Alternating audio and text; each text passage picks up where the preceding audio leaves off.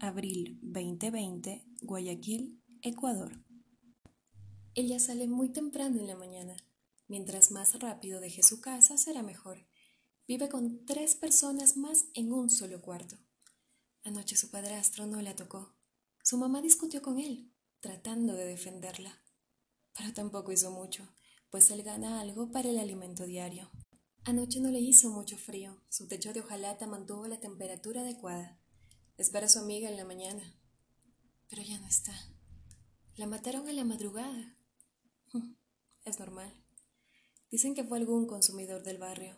Ahora su amiga pasa a ser un número más. Ella sale muy temprano, su música, un disparo, el movimiento de los cartones de la vecina que pretenden ser paredes. Ella sale muy temprano. Apenas el toque de queda termina. Si no sale, no come. Abril 2020, otras ciudades del Ecuador. Monos irresponsables. Es imperdonable que la gente salga de sus casas en Guayaquil y bueno, aquí en mi ciudad, algunitos también. ¿Cuántas veces hay que verlo al presidente? Bueno, no, al vicepresidente o a la ministra diciendo, quédate en casa. Cuando cualquier persona con dos dedos de frente sabe que debe quedarse en casa. Si no, nos morimos todos. Uno se sacrifica, se encierra, deja de vivir afuera por la gente mientras ellos salen a hacer de las suyas afuera. De nada sirve mi sacrificio. Palo, palo y más palo, eso se necesita, porque si no abarrotados seguirán en las calles como si nada pasara, como si todo fuera normal. Hija, hija, me llama mi madre, no la escuchaba. Está en el piso de abajo, yo en el estudio. Si cada uno no tiene su espacio, no es sano.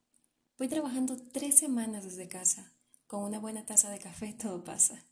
Hija, hija, me llama mi padre. Llevan años y años casados. Se ve el amor. Algún día quiero eso.